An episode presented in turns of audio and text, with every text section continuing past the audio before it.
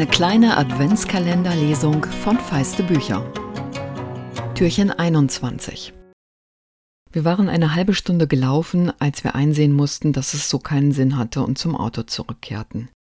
Wir fahren einfach alle Wege ab, erklärte ich Otto. Mittlerweile hatte Papa die Polizei angerufen, aber die hatten nur versprochen, eine Streife zu schicken. Lass das Fenster offen, sonst sehen wir nichts. Ich ließ den Motor an, wir fuhren los. Hinten winselte Achilles, der wohl unsere zunehmende Angst spürte. Trotz der voll aufgedrehten Heizung war es im Auto kalt, aber bei dem Schneetreiben mussten wir die Fenster unten lassen, um etwas zu sehen. Ich fuhr jede Straße aus dem Dorf entlang, auf denen sie normalerweise spazieren gegangen war.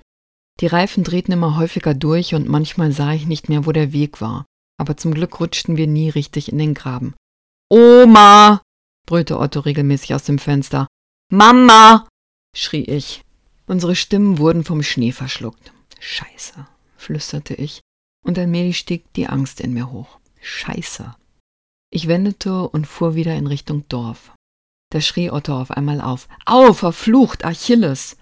Der Hund war mit einem Satz über die Rückenlehne nach vorn gesprungen und auf Otto gelandet. Sein tiefes Bellen war ohrenbetäubend, und er hörte nicht auf. Ob Otto sich bei Achilles Untauglichkeit verschätzt hat und der hier doch eine Fährte aufgenommen hat, erfahrt ihr morgen. Einen schönen Tag euch.